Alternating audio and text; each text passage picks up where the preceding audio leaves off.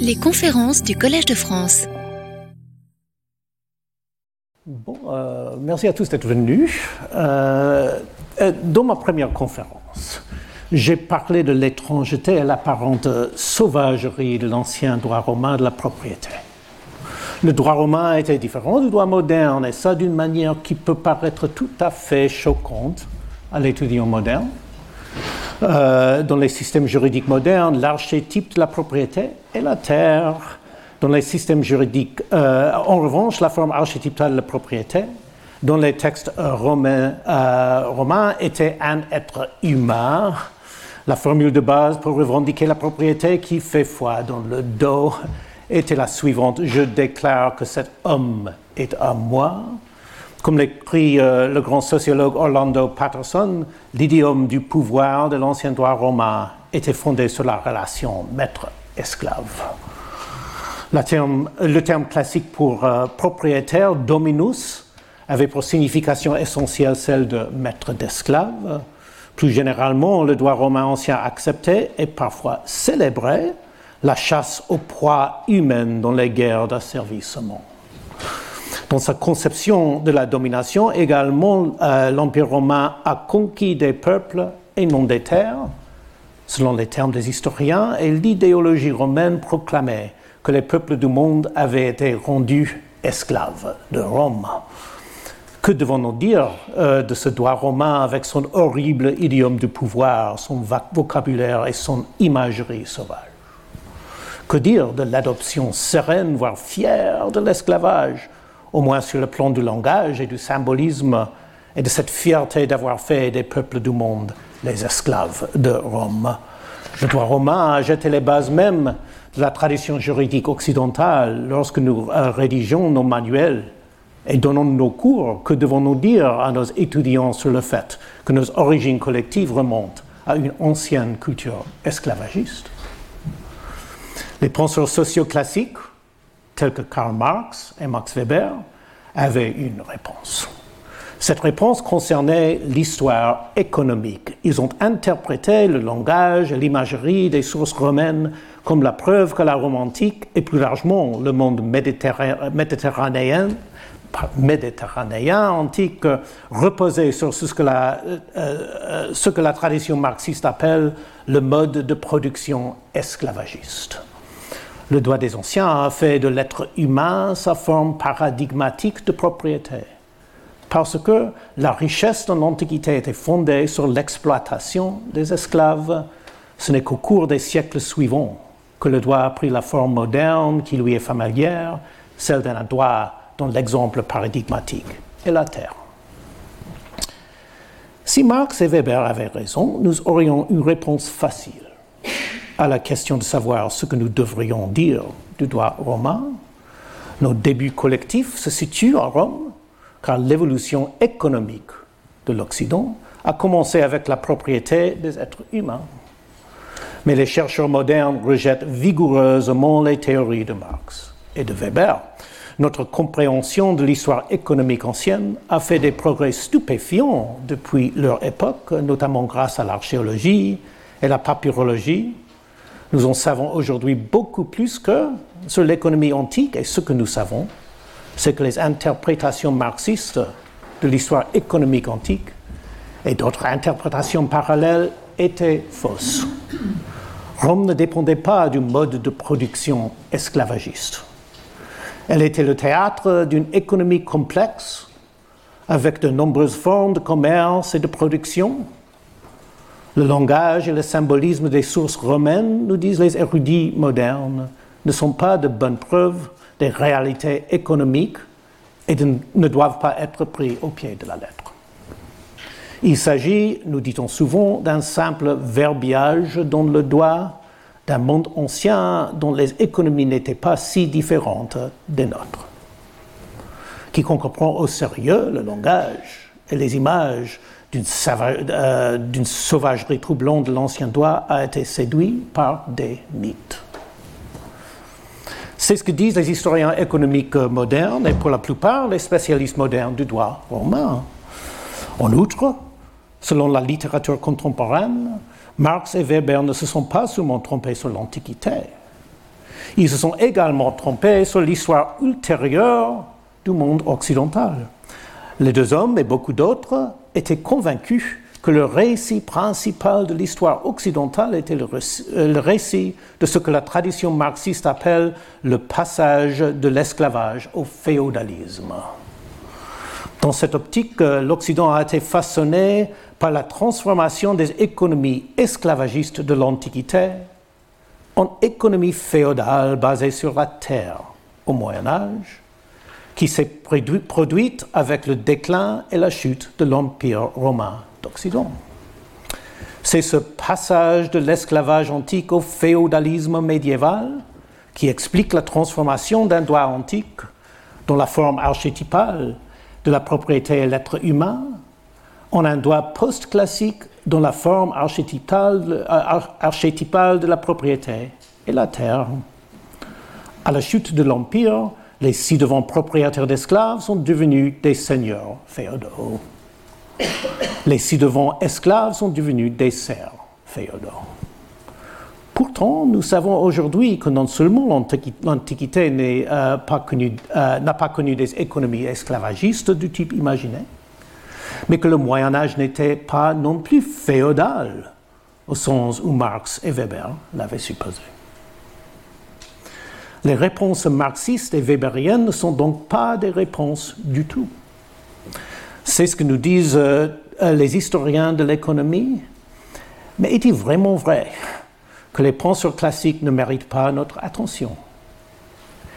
Il serait erroné de défendre les théories économiques de Marx et de Weber, et je ne le fais pas, néanmoins. Comme je l'ai proposé dans la dernière conférence, c'est une erreur d'écarter purement et simplement leur vision. Il est certain qu'ils se sont trompés sur l'histoire économique. Les sources romaines ne sont pas des plans de fonctionnement de l'ancienne économie romaine.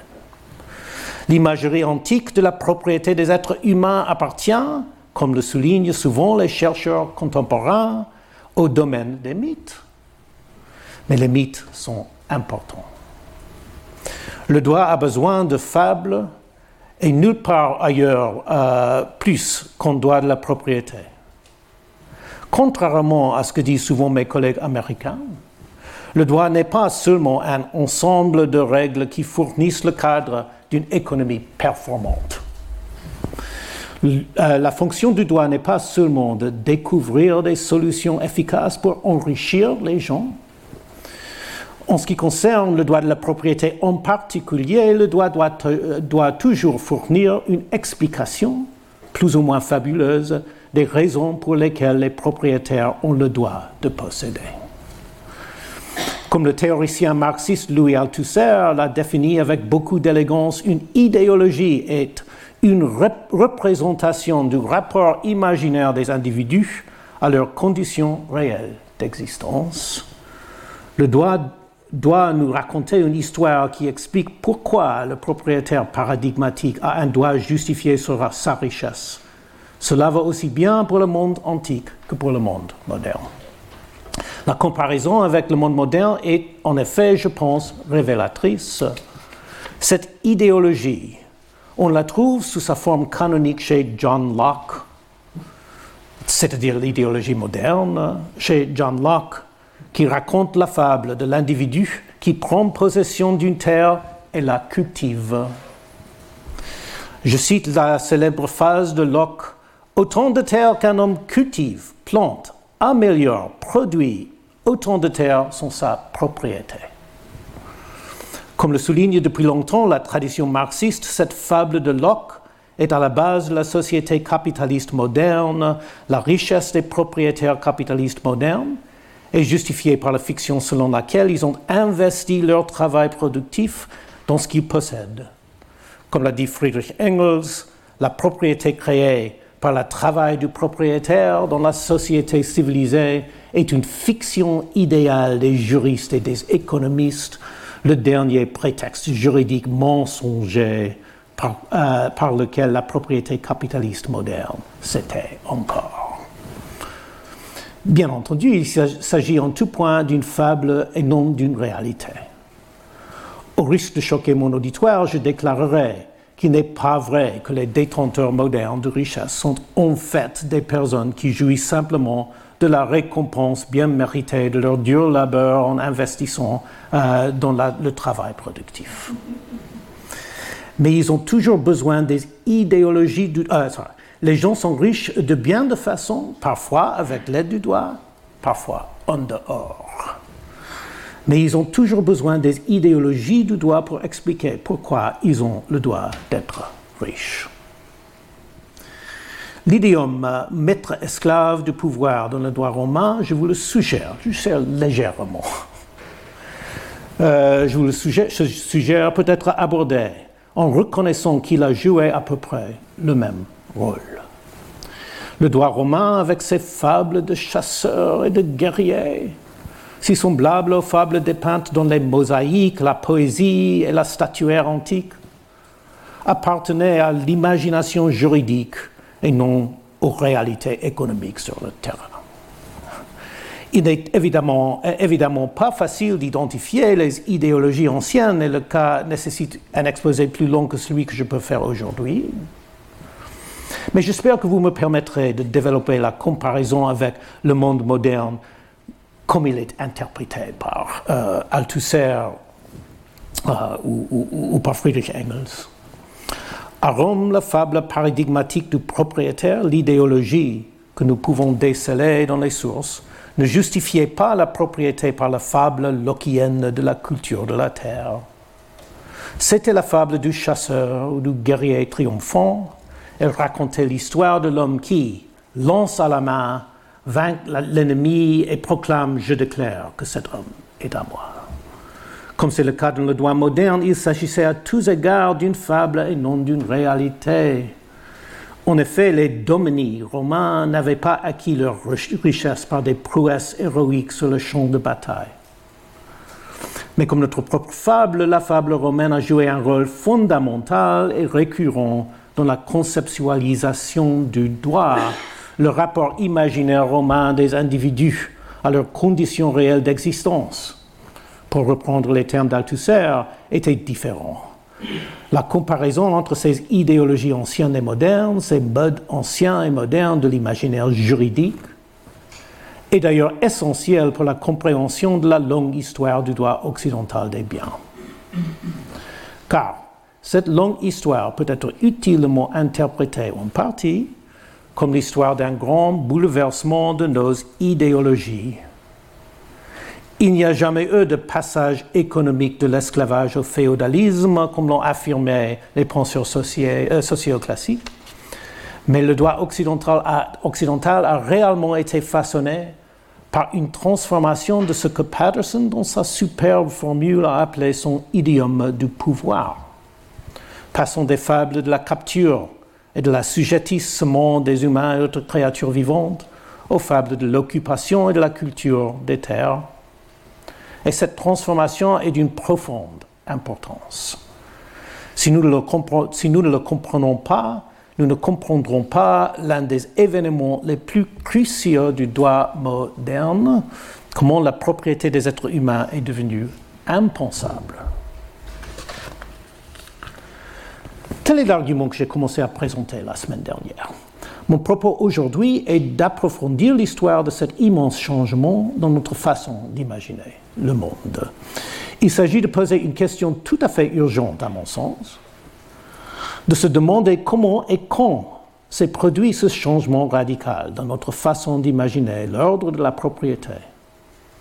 Ce bouleversement dans les fables du droit, que l'historien français du droit Agi Arnaud appelait une transformation radicale qui s'opéra dans les deux domaines du fond et de la forme du droit de la propriété, de la propriété des êtres humains à la propriété foncière. Comme je le suggérerai dans cette conférence, cette grande transformation a commencé à la même période que celle à laquelle Marx et Weber ont daté le passage de l'esclavage au féodalisme, l'Antiquité tardive, dans les siècles qui ont suivi le déclin du monde gréco-romain classique. La transformation n'était cependant pas achevée à cette époque. La pleine réalisation de cette transformation s'est étalée sur plusieurs siècles, et n'a atteint son apogée qu'à l'époque de la Révolution française, une période que j'aborderai la semaine prochaine. Et comme je le suggérerai aujourd'hui, les causes des débuts de la transformation doivent être recherchées dans deux grands développements de l'Antiquité tardive. Le déclin de la culture des cités classiques gréco-romaines et le triomphe du christianisme. Il s'agit bien sûr d'une thèse très vaste que je ne peux pas démontrer entièrement aujourd'hui, mais j'espère pouvoir convaincre de sa vérité fondamentale. Je voudrais d'abord commencer par évoquer l'immensité de la transformation qu'a subi le droit occidental au cours des nombreux siècles de sa longue durée. À cette fin, je commence là où je me suis arrêté, arrêté dans la dernière conférence avec le droit de l'occupatio, l'ancien droit romain de l'acquisition de euh, de biens qui n'ont jamais été possédés auparavant. Le droit de l'occupatio revêt une importance particulière pour la justification de l'institution de la propriété. Et sa longue histoire est peut-être l'exemple le plus spectaculaire de la profonde transformation qu'a connue le droit occidental depuis l'Antiquité. Considérons donc la longue histoire de l'occupatio, qui incarne le bouleversement du monde du droit qui nous sépare de nos anciens prédécesseurs. L'occupatio est la doctrine juridique qui prétend expliquer l'origine même de la propriété et dans la tradition occidentale, elle a toujours été comprise comme l'incarnation des principes les plus fondamentaux du droit des biens. Comme nous l'avons vu la semaine dernière, l'ancien droit de l'occupatio était centré sur la chasse aux créatures vivantes. Qu'elles soient humaines ou animales, comme l'observe Arnaud, le droit romain reconnaît non pas la terre, mais la maîtrise du chasseur sur le gibier qu'il prend, du pêcheur sur le produit de sa pêche, et la capture des ennemis. L'ancien droit de l'occupatio a posé une règle pour déterminer quel chasseur, quel chasseur acquiert la propriété de ses proies humaines et animales. La réponse qu'elle a donnée est célèbre. Le chasseur qui a réussi est celui qui a obtenu la première possession. Le premier a posé sa main littérale ou métaphorique sur la proie. Comme je l'ai expliqué dans la dernière conférence, cette règle romaine familière, la règle de la, première possession, qui explique l'origine même de la propriété, ne peut être comprise si l'on ne considère que le droit romain classique. Nous devons également tenir compte des travaux des anthropologues, qui montrent clairement que le droit romain classique exprime une conception du droit qui s'inscrit dans une histoire humaine extraordinairement longue. Il est révélateur que le raisonnement romain sur la nature de la propriété est commencé avec la chasse. C'est un fait qui relie le droit romain à une histoire humaine, profonde, comme nous l'apprennent les euh, anthropologues. La chasse et la mise à mort des animaux ont joué un rôle crucial dans les sociétés humaines pendant des milliers d'années.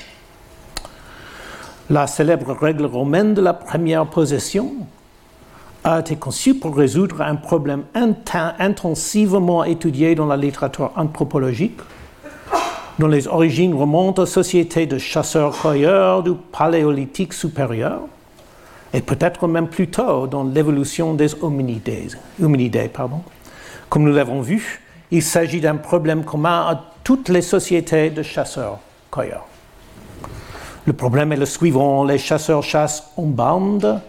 Si plusieurs chasseurs poursuivent le même animal, lequel d'entre eux peut être considéré comme propriétaire du gibier lorsqu'il est finalement capturé?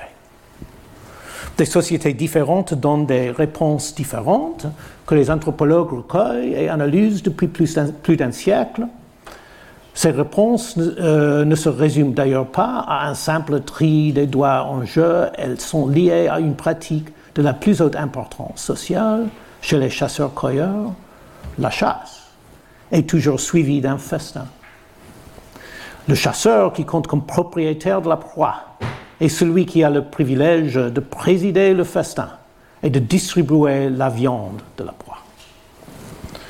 Selon les anthropologues, cette pratique extraordinairement ancienne des chasseurs-cueilleurs, consistant à tuer et à partager la viande, est d'une importance capitale pour comprendre le caractère des sociétés humaines. Le rituel du partage de la viande a toujours, toujours été à la base de l'ordre social, comme c'est encore le cas lors de la célébration familiale des fêtes. La chasse des animaux et le partage de leur viande sont également à l'origine de la propriété. Le premier propriétaire que l'on trouve dans les sociétés humaines est le, chasseur qui a réussi à distribuer sa proie. Euh, de plus, comme le soulignent les anthropologues et les historiens des religions, cette même pratique est d'une importance capitale pour l'histoire des religions car elle a servi de modèle au rituel religieux le plus important de l'Antiquité gréco-romaine, les sacrifices d'animaux de l'Antiquité gréco-romaine classique, dans lesquels la mise à mort de la victime était suivie d'un festin communautaire tout comme au paléolithique. Les principes du sacrifice, nous disent les anthropologues, sont préfigurés par la chasse cette ressemblance entre les pratiques des chasseurs-cueilleurs chasseurs et le rituel sacrificiel classique a conduit le grand historien des religions Walter Burkhardt à analyser la religion classique comme la religion de le homo necans, l'homme tueur, présentant des traces biologiques qui remontent aux premières phases de l'évolution des sociétés humaines et qui tournent autour de la chasse et du partage de la viande. La même observation a conduit une autre grande figure, une autre Eliade, à décrire la religion classique comme la religion des guerrières, des conquérants et des aristocraties militaires qui ont perpétué le symbolisme et l'idéologie du chasseur paradigmatique. Comme j'ai essayé de le montrer la semaine dernière, L'idéologie du chasseur paradigmatique est aussi, en grande partie, l'idéologie des concepts imaginatifs de base du droit romain de la propriété. Les fables du droit romain des biens doivent, elles aussi, lues à la lumière de l'anthropologie. Le lien entre le droit euh, et la religion est particulièrement visible euh, dans la, figure paradigmatique du propriétaire romain. Les fables du droit de la propriété peuvent souvent être décrites comme des fables du propriétaire paradigmatique. Dans le droit moderne, ce sont les fables de l'entrepreneur audacieux. Dans l'ancien euh, droit, romain, nous pouvons les considérer comme des fables du dominus, le maître propriétaire qui régnait sur la maison romaine. Ce même dominus, il faut le dire, euh, était également l'homme qui présidait au sacrifice euh, domestique ainsi qu'au grand sacrifice public de l'Antiquité. En effet, la présidence des grands sacrifices publics était l'une des principales sources de son prestige public. Dans son rôle privé et public, le dominus n'était pas seulement le maître de nombreux esclaves et le conquérant qui se comprenait lui-même euh, euh, et qui participait, selon l'historien antique Kyle Harper, à la supériorité des armes romaines sur le chaos barbare. Il était également le prêtre qui accomplissait les sacrifices se présentant au peuple comme homo necans et supervisant la distribution du carnage. Les deux domaines ne faisaient en fait qu'un. Le droit romain classique était le droit des guerrières, des conquérants des aristocraties militaires, tout comme dans la religion classique. Tout cela, il faut le souligner, relevé d'idéologies, de mythes et de fables. Le dominus romain n'était pas vraiment un homme qui avait traqué et saisi les biens qui constituaient sa richesse. Tout cela était une agréable absurdité, un tissu de prétention et de fiction sociale, tout comme notre propre prétention mensongère, selon laquelle toute richesse est la récompense d'un travail euh, productif est un tissu de prétention et de fiction sociale. Pourtant, dans les deux cas, nous sommes en présence d'une absurdité indispensable. Lorsque le droit raconte sa fable de l'acquisition originale de la, propriété, il raconte une fable essentielle à la justification imaginative de l'ordre de la propriété. Alors, le bouleversement de nos fables, la transformation radicale, pour reprendre les termes d'Arnaud, qui sépare notre imaginaire juridique de l'imaginaire juridique des anciens Romains trouve son expression la plus dramatique dans l'histoire plurimillénaire de ce même droit, de l'occupatio. Cet ancien droit des guerrières, conquérants et aristocraties militaires qui ont perpétué le symbolisme et l'idéologie du chasseur paradigmatique a connu un changement radical au cours des siècles qui ont suivi l'Antiquité classique.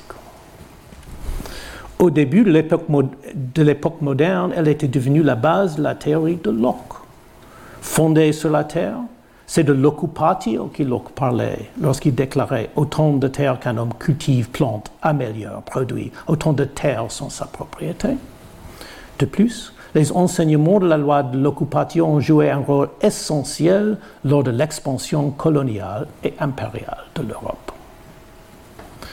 C'est euh, ceux d'entre vous qui connaissent un peu l'histoire de l'impérialisme et du colonialisme européen savent de quoi je parle. Les conquêtes européennes à partir du XVIe siècle se sont régulièrement appuyées sur le droit de l'occupation, mais pas sur le droit de l'occupation de la proie dans la chasse. Les conquêtes se sont appuyées à la manière de Locke sur le droit de l'occupation des terres, justifié comme la prise de res nullius selon une expression ancienne, une chose euh, n'appartenant à personne, ou plus tard, comme la prise de terra nullius, une terre n'appartenant à personne.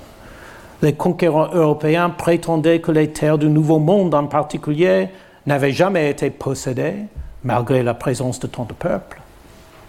Là où les occupants romains chassaient des bêtes et des hommes et conquéraient des peuples, et non pas des terres, leurs descendants européens occupaient le globe. Il s'agit là d'une transformation radicale. L'ancien droit du chasseur paradigmatique qui s'emparait des proies animales et humaines analogues au peuple romain qui avait conquis d'autres peuples est devenu le droit moderne des colons et des conquérants de terre.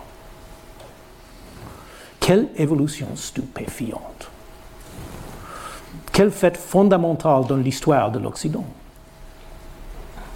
Et la transformation radicale, nous devons le reconnaître, n'était pas seulement une transformation du droit de l'occupatio.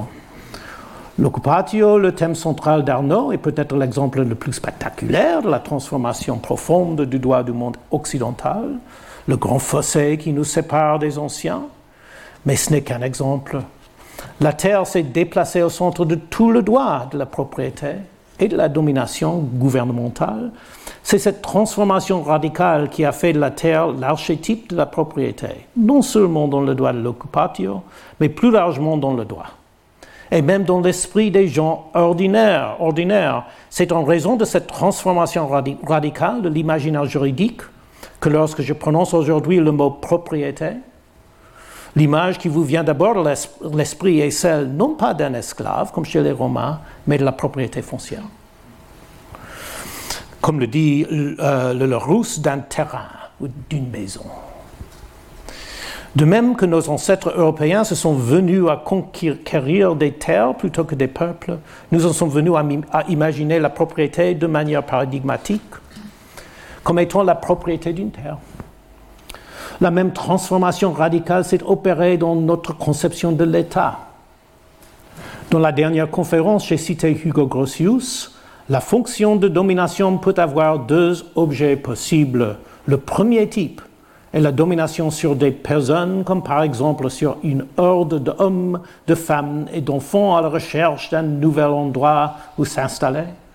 Le type secondaire est la domination sur un lieu que l'on appelle territoire. L'État romain classique, comme euh, pratiquement tous les États prémodernes, appartenait au type primaire de Grotius, son pouvoir était avant tout un pouvoir sur des êtres humains, je cite. À la fin du XVIIIe siècle, le type secondaire de Grotius s'est imposé. Les États modernes sont sans ambiguïté territoriale. Et ce n'est pas tout. Le droit classique était personnel et non territorial. Il s'agissait du droit des membres d'une euh, communauté donnée. Enfin, le droit moderne n'autorise plus la propriété des êtres humains. Non, le droit n'a pas subi un passage économique de l'esclavage au féodalisme. Marx et Weber se sont trompés sur ce point. Mais il a connu un grand passage, un passage en termes techniques de la personnalité à la territorialité. Il faudrait un livre pour passer en revue tous les changements pertinents, je ne peux pas le faire ici. Mais j'espère que cette brève esquisse suffira à suggérer les dimensions du problème et à faire comprendre l'urgence de trouver une réponse à la question de savoir pourquoi cela s'est produit. Quant à l'explication, elle nécessite également un livre. En effet, la transformation radicale s'est déroulée sur plusieurs siècles dans la longue durée de l'histoire juridique. Commençons à la fin de l'Antiquité et ne culminons pas avant la fin des 18e et des 19e siècles. Pour l'instant, dans la suite de cette conférence, je me concentrerai uniquement sur les débuts de la transformation. Comme je l'expliquerai, ces débuts se situent dans l'Antiquité tardive, à l'époque même à laquelle Marx et Weber ont daté les débuts du passage supposé de l'esclavage au féodalisme. La transformation n'était cependant pas, comme il le supposait, une transformation économique résultant, euh, euh, euh, d'une mutation dans les pratiques d'exploitation du travail des esclaves antiques aux serfs médiévaux. Il s'agissait d'une transformation de l'imaginaire du droit, suscitée par deux développements historiques, le déclin des anciennes cités gréco-romaines et le triomphe du christianisme. Pour préparer le terrain, j'aimerais m'étendre un peu sur deux aspects du droit de l'Empire romain classique qui ont tous deux subi des changements importants dans l'Antiquité tardive. Le premier concerne son cosmos mythique et en particulier sa conception de ce que nous appellerions aujourd'hui l'état de nature. Le second concerne la culture brutale du pouvoir classique centrée sur la figure du dominus, le propriétaire maître euh, et habitant de l'une des cités gréco-romaines classiques. Je commencerai euh, par vous plonger dans le cosmos mythique du droit romain classique. La théorie de l'état de nature, si importante dans l'élaboration de la culture politique moderne depuis Hobbes, Locke et Rousseau, euh, diverses sources anciennes. Le droit romain en faisait partie, même si les juristes n'utilisaient pas l'expression état de nature. En particulier, le mythe de ce que nous appellerions aujourd'hui l'état nature se trouve dans euh, l'un des passages les plus célèbres des sources juridiques classiques et, à mon avis, l'un des plus fréquemment mal interprétés. Il s'agit de l'œuvre de l'un des plus grands juristes romains, Ulpien de Tyr, qui a travaillé à la, à la, toute fin de la période classique, au début du IIIe siècle après Jésus-Christ. C'est un passage qui a joué un rôle crucial dans l'élaboration de la tradition politique occidentale. Ulpien y raconte une fable sur les origines de l'esclavage. En droit naturel, expliquait-il, tous les hommes naissaient libres, mais l'esclavage a fait irruption sous le, le jus gentium, le droit de tous les peuples. Permettez-moi de répéter la première phase. En droit naturel, tous les hommes naissaient libres. Il s'agit d'une déclaration très émouvante qui a eu une longue résonance dans la pensée occidentale ultérieure. Elle est réapparue dans la puissante phrase d'ouverture du contrat social de Rousseau L'homme est né libre et partout dans le monde il est dans les fers et a fait son chemin à partir de là sous une forme modifiée dans la Déclaration des droits de l'homme et du citoyen et finalement dans la Déclaration universelle des droits de l'homme en 1948. Elle plane également en arrière-plan de la Déclaration d'indépendance de Thomas Jefferson aux États-Unis. Les étudiants de la pensée politique occidentale, tels que l'éminent historien des droits de l'homme de Stanford, Dan Edelstein, décrivent souvent cet enseignement comme le propre argumentaire des Romains en faveur de l'abolition. C'est ce que l'on peut penser. La phrase On doit naturel, tous les hommes naissaient libres peut sembler représenter le grand contrepoids moral dans la tradition juridique romaine à la phrase Je déclare que cet homme est à moi. Mais, euh, mais est-ce la bonne façon d'interpréter notre Upien sa phrase était vraiment une proclamation de la dignité humaine et une approbation de la liberté humaine? Comme je l'affirme plus longuement dans le livre dont sont tirées ces conférences, ces interprétations si importantes pour la construction de la tradition occidentale, sont profondément erronées. En fait, la déclaration d'Ulpien n'a rien à voir avec notre conception des droits de l'homme ou de l'abolitionnisme. Son récit de la naissance des hommes libres appartient à une fable d'un état de nature qui appartient au passé lointain et totalement perdu de l'humanité. Pour comprendre ce que Ulpien voulait dire, nous devons lire son récit parallèlement au droit de l'occupation car il appartient à l'univers imaginaire plus vaste du chasseur paradigmatique dont j'ai parlé. Lorsqu'Oupien parlait de la liberté naturelle des êtres humains, il n'entendait pas ce que nous entendons par liberté à notre époque. Il voulait dire quelque chose qui nous semble à la fois bizarre et choquant. Il voulait dire que les êtres humains, comme d'autres créatures naturellement libres, telles que le gibier et les poissons, jouissaient de leur liberté jusqu'à ce qu'ils soient chassés et capturés. Même si la déclaration du bien nous paraît aujourd'hui très émouvante, elle représentait dans l'Antiquité classique une approbation, certes donnée dans un esprit un peu triste, de la légitimité de la chasse à la proie humaine. Démontrer la justesse de cette interprétation de sa page critique prendrait euh, plus de temps que je ne peux en accorder à la question aujourd'hui, je souhaite euh, seulement souligner que le récit classique du bien sur l'état de nature appartenait à la culture juridique des fables de la chasse en tant que le droit de, euh, euh, de l'occupation. Et je le souligne parce que, comme nous le verrons dans un instant, l'un des développements les plus intéressants de l'Antiquité tardive a été l'apparition d'une nouvelle conception de l'état de nature, centrée non pas sur l'esclavage, mais sur la terre. Permettez-moi maintenant de passer à un autre exemple de la période classique qui concerne la culture brutale du pouvoir classique, centrée sur la figure paradigmatique du dominus, le propriétaire, maître. J'aimerais ici revenir au plus grand des penseurs sociaux classiques, Max Weber. Mon objectif est double. Premièrement, montrer comment Weber a mal interprété les sources romaines, les considérant à tort, comme des preuves du fonctionnement de l'économie antique. Et deuxièmement, préparer le terrain pour l'interprétation des transformations de l'Antiquité tardive, qui, comme nous le verrons bientôt, bientôt, se sont largement écartées de la culture classique du dominus. Examinons donc de plus près les théories de Weber. Comme je l'ai suggéré, Weber, à l'instar de Marx, a mal interprété l'idéologie des sources romaines, les fables racontées par le doigt il était trop enclin à croire que ce qu'il lisait, euh, à croire ce euh, dans les sources, excusez-moi. Il pensait que les textes juridiques, avec leurs nombreuses discussions sur l'asservissement des ennemis, documentaient une vérité sur l'économie antique. L'économie romaine, selon son interprétation, dépendait des guerres d'esclavage.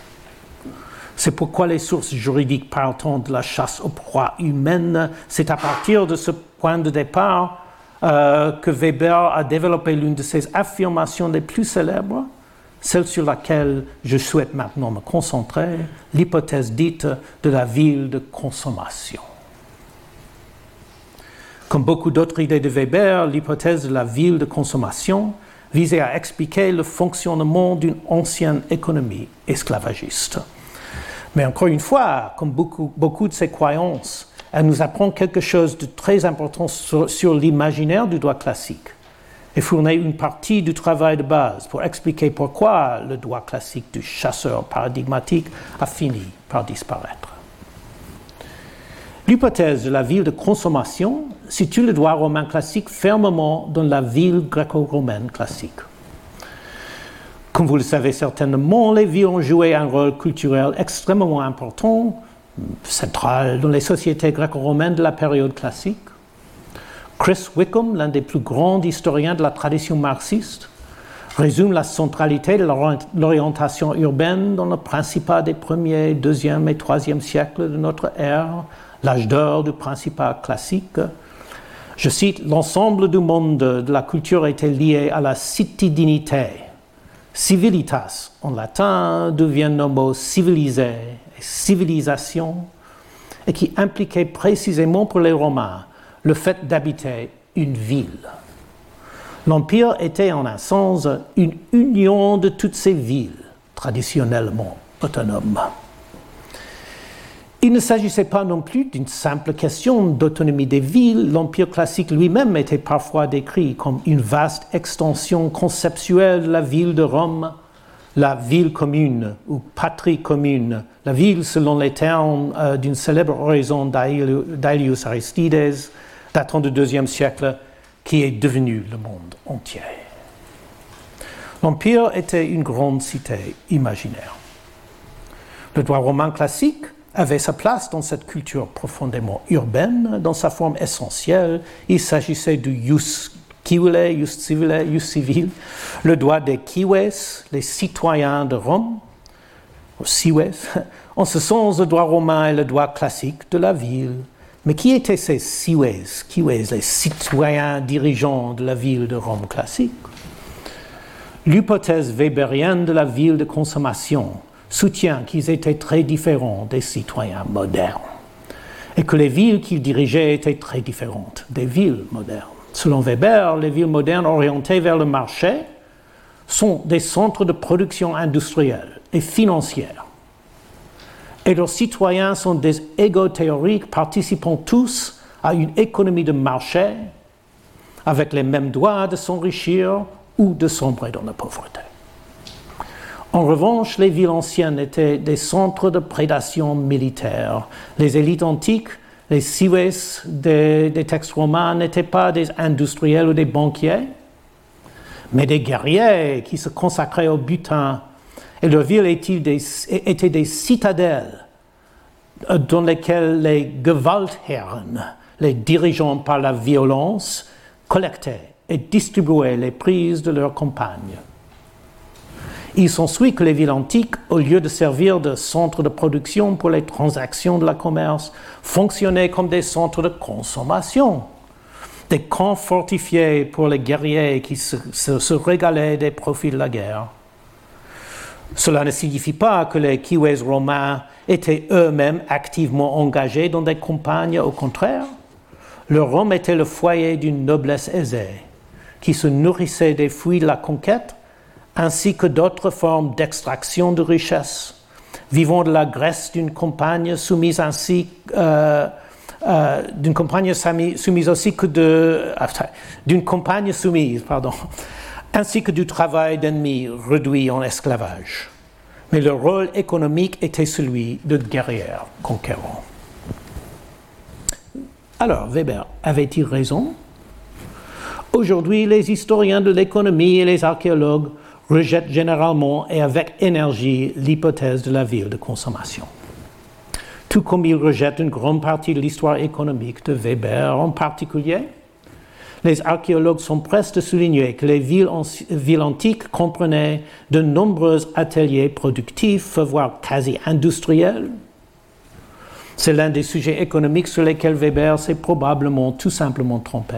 Néanmoins, l'hypothèse de Weber nous met sur la voie d'une vérité essentielle concernant le monde imaginaire du droit de la propriété classique. Il avait tort de penser que les sources juridiques révélaient la vérité économique, mais il avait raison de dire que les sources sont peuplées d'images de domini guerriers. Les domini, les maîtres du droit classique, avaient leur place là où Weber les avait placés. En fait, ils n'étaient pas des guerriers, mais ils étaient les Siwes, les Kiwes, les citoyens dirigeants des villes. Et c'est juste de dire que leur culture était celle des, cités gréco-romaines. Ces cités exerçaient en effet un pouvoir d'exploitation sur une campagne soumise. L'histoire dont elles se souviennent est celle de la conquête et de l'asservissement L'hypothèse de Weber contient une vérité profonde et cette vérité profonde ouvre la voie à une explication des débuts de la transformation radicale du droit que nous pouvons faire remonter à la fin de l'Antiquité. Car la première chose à dire sur cette transformation est qu'elle est liée au déclin des cités gréco-romaines de l'Antiquité. J'en viens donc à l'Antiquité tardive la période euh, que l'on situe généralement après, après 284 date de la prise de pouvoir par l'empereur Dioclétien. Les siècles qui ont suivi ne sont plus décrits comme l'ont fait Marx et Weber comme un âge de décadence où le monde classique a commencé à sombrer dans les ténèbres médiévales. En particulier, on ne pense euh, plus que la clé de la compréhension de l'Antiquité tardive réside dans la crise économique de l'esclavage antique et les premiers signes naissants du servage médiéval. Comme j'étais obligé de le dire si souvent aujourd'hui, Marx et Weber avaient tort. Pourtant, si peu de chercheurs sont encore prêts à affirmer que les esclaves de l'Antiquité tardive ont subi une mutation en serfs médiévaux, nombreux sont ceux qui avancent un argument similaire et intrigant. La terre et la territorialité ont été mises en avant dans le doigt d'une manière nouvelle. Il est en effet frappant de constater que de nombreux, historiens de l'Antiquité tardive estiment que la terre et la territorialité ont acquis une nouvelle importance dans l'imagination juridique de l'Antiquité tardive. Un changement s'est produit dans la façon dont les Romains concevaient le territoire, écrit Mark Graham, plus précisément à partir du IIIe siècle. Les Romains ont commencé à considérer leur possession en termes de territoire délimité et non plus seulement en termes de division entre les peuples. Claudio Rapp et euh, H. Adrak parlent également d'un grand changement dans la pensée politique qui a diminué la centralité de la vie urbaine, entraînant une transition de la compréhension du pouvoir de la police à l'impérium, de la ville antique à un nouveau type d'empire territorial Wickham affirme que les élites de l'Antiquité tardive se sont tournées davantage vers l'exercice d'un pouvoir basé sur la terre, alors qu'elle était attirée hors des villes en déclin vers la campagne, devenant progressivement quelque chose de plus proche des seigneurs féodaux. Aucune de ces publications ne confirme la grande hypothèse d'une transformation socio-économique de la fin de l'Antiquité dans la pratique de l'exploitation du travail, mais tous ces documents font état d'un changement significatif, et suggèrent que l'étude de l'émergence d'une orientation imaginative vers la terre dans le droit occidental de la propriété, qui est devenue pour nous une seconde nature, doit commencer là où Marx et Weber pensaient qu'elle commençait, c'est-à-dire dans l'Antiquité tardive. Comment expliquer ce changement? La plupart des publications se concentrent sur un phénomène, un phénomène en particulier, le déclin des villes antiques. Selon un processus souvent répété dans l'histoire des empires, empires prémodernes, du Proche-Orient à la Mésoamérique, l'empire de l'Antiquité tardive a connu un certain degré de désurbanisation, euh, les villes prémodernes étaient souvent abandonnées ou semi-abandonnées sous la pression de la peste, des invasions ou des changements climatiques. Cela faisait partie de la systolée et la diastolée des civilisations anciennes, et cela s'est également produit dans la Méditerranée de l'Antiquité tardive. Les invasions ont joué euh, un rôle, euh, comme, comme, on parle les historiens. L'exemple le plus frappant de cette réduction euh, cette diminution euh, euh, des villes est celui de Rome elle-même, qui au début du Moyen Âge était passée d'une agglomération de plus d'un million d'habitants à une trentaine de milliers blottis dans un périmètre réduit. Mais les études actuelles soulignent que les pestes et les changements climatiques ont également joué un rôle. Le déclin n'a pas été ressenti autant qu'à l'est, à l'est qu'à l'ouest, mais la vie urbaine, comme l'écrit Wickham, s'est essoufflée presque partout et le monde romain a dérivé vers ce que Rapp et Drake appellent un système d'habitation plus rural. Les changements intervenus dans le droit de l'Antiquité tardive semblent très clairement refléter ce grand déclin urbain. Il y aurait beaucoup à dire, mais pour les besoins de cette conférence, je me concentrerai uniquement sur les deux exemples que je viens de donner. Le droit de la nature et la culture de la ville de consommation. Je commence par le premier. Comme je l'ai rappelé il y a quelques instants, les juristes classiques ont décrit l'état de nature, sans toutefois utiliser l'expression, comme un état dans lequel les hommes, comme les autres animaux, jouissaient d'une liberté naturelle. Cet état de liberté naturelle a toutefois pris fin avec l'apparition euh, du jus gentium, le droit de tous les peuples, qui a envahi l'état de nature, selon les termes d'Ulpien, apportant avec elle la chasse à la proie humaine le récit classique n'est pas donc une chute de l'innocence égalitaire primitive, vers l'esclavage. La fin de l'Antiquité a vu l'apparition d'une fable étonnamment nouvelle, proposée par un juriste de premier plan à la cour de euh, l'empereur soldat Dioclétien, dont le règne est traditionnellement considéré comme marqué le début de l'Antiquité tardive. Il s'agit du juriste Aurelius Hermogenius, et sa nouvelle fable, comme beaucoup de celles que nous voyons dans l'Antiquité tardive, concerne la terre. Pour comprendre le remaniement de la fable de l'état de nature par Hermogène, il faut commencer par examiner de plus près le travail de son maître Dioclétien. L'empereur Dioclétien a adopté une stratégie de gouvernement radicalement nouvelle. En principe, l'Empire classique était dirigé par ses villes. En revanche, Dioclétien a divisé l'Empire en quatre territoires euh, dirigés par quatre empereurs collégiaux. Euh, euh, c'est ce que, l'on appelle la tétrarchie. c'est l'exemple clé de la transition de Rap et Drake de la police à l'impérium. La création de cette nouvelle forme de gouvernement territorial s'inscrit, à mon avis, dans le contexte du nouveau récit d'Hermogène sur l'état de nature. C'est probablement au début du IVe siècle qu'Hermogène a composé sa propre déclaration sur le développement primitif du droit. Contrairement à son prédécesseur Upien, trois quarts de siècle plus tôt, il ne parle pas de l'extinction de la liberté naturelle et de l'introduction de l'esclavage, il parle plutôt de l'avènement de la monarchie et des frontières terrestres.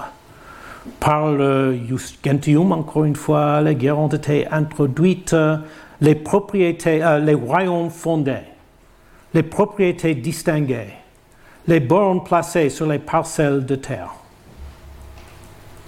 Comme l'observe euh, euh, l'excellent historien de la pensée politique Annabel Brett, il s'agit là d'un changement radical par rapport aux idées, aux. Pour Hermogène, la fin de l'état de nature n'est plus liée à la montée de l'esclavage, mais à celle des monarchies et des frontières terrestres. Ce départ a ouvert la voie à des siècles d'évolution du droit, qui s'est de plus en plus concentré sur la terre. Nous sommes maintenant sur le chemin qui mène à Rousseau, dont je cite le discours sur l'inégalité, le premier qui, ayant enclos un terrain, euh, euh, le premier qui, ayant un terrain, a dit ceci, ceci est à moi, euh, et a trouvé des gens assez simples pour le croire, a été le vrai fondateur de la société.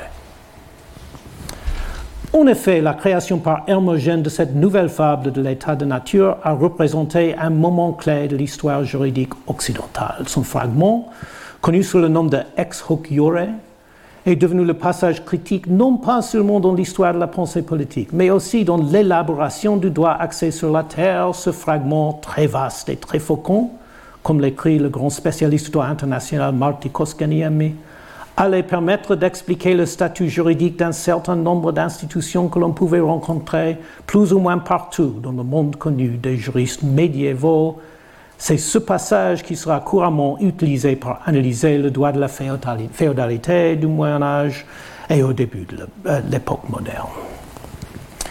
Dans la transformation de la fable de l'état de nature, nous découvrons donc un épisode crucial de la transformation plus large du droit qui a commencé dans l'Antiquité tardive. Et on allait de même de manière beaucoup plus générale pour le droit de l'Antiquité tardive. Euh, comme l'observe une grande partie de la littérature, ces changements reflètent l'impact euh, général du même déclin de l'ordre urbain classique qui se trouve à l'arrière-plan de la territorialisation de l'Empire par Dioclétien. Wickham propose une analyse particulièrement brillante des conséquences de l'effondrement des hypothèses classiques sur le siège de pouvoir de l'élite. Les villes n'ont pas disparu, mais les élites se sont de plus en plus accommodées de la possibilité d'avoir une base urbaine ou rurale.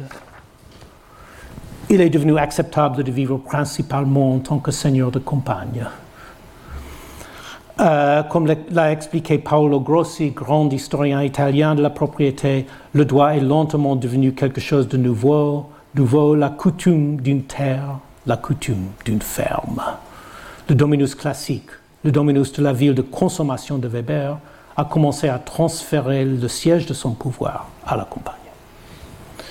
À mon avis, ces interprétations sont extrêmement puissantes et constituent une explication cruciale. Euh, Euh, mais je pense qu'il est essentiel que nous considérions également une deuxième raison pour cette transformation qui nous ramène à la parenté intime entre le droit et la religion.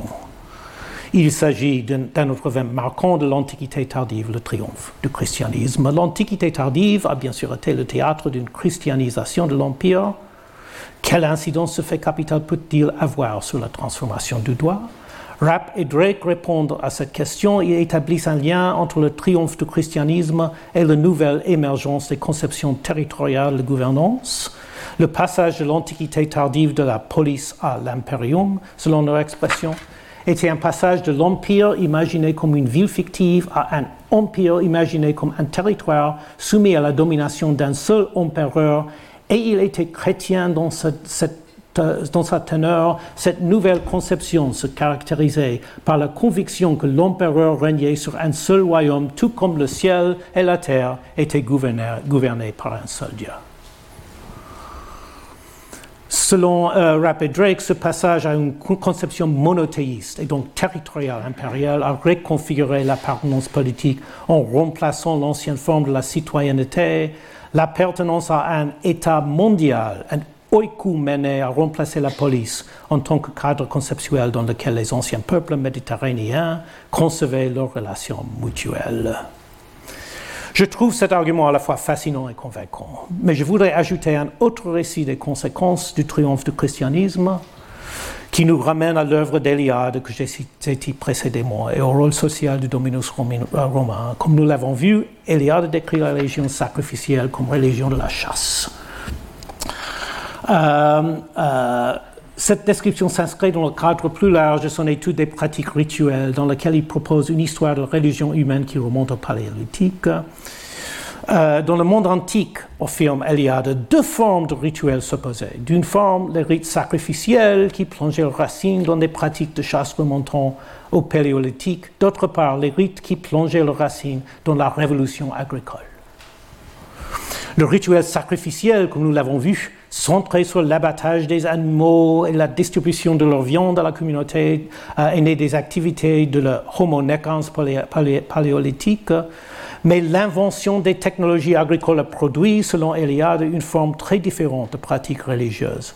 Les rituels orientés vers l'agriculture étaient centrés sur la culture de la terre et non sur la chasse, et ils tournaient autour de la naissance, la mort et la renaissance le, cycle de vie de la culture qui semblait mourir en hiver pour renaître au printemps.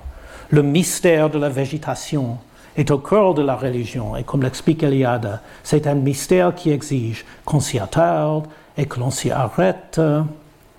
Les cultures agraires développent ce que l'on peut appeler, dit-il, une religion cosmique, puisque l'activité religieuse se concentre autour du mystère central le renouvellement périodique, du monde.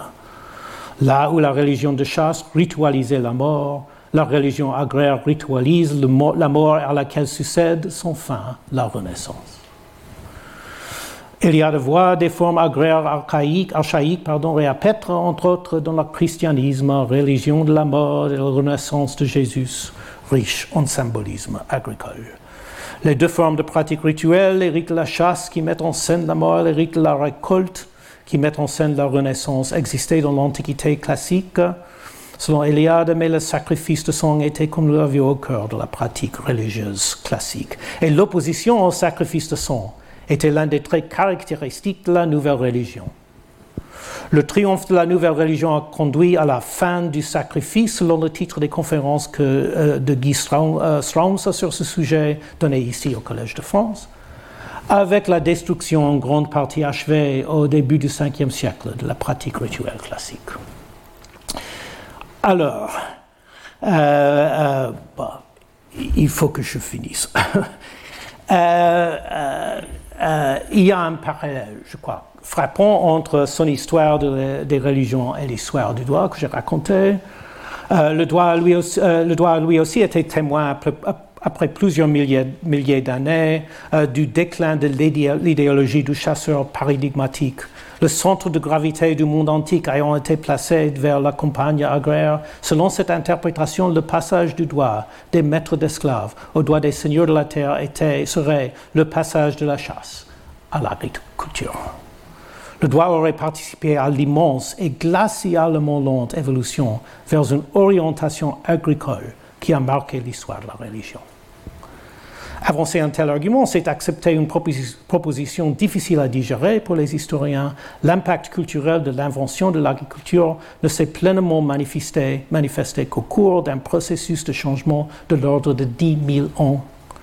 N'entrons pas dans sa phase décisive de déplacement de l'orientation synégétique qu'à partir de l'Antiquité tardive.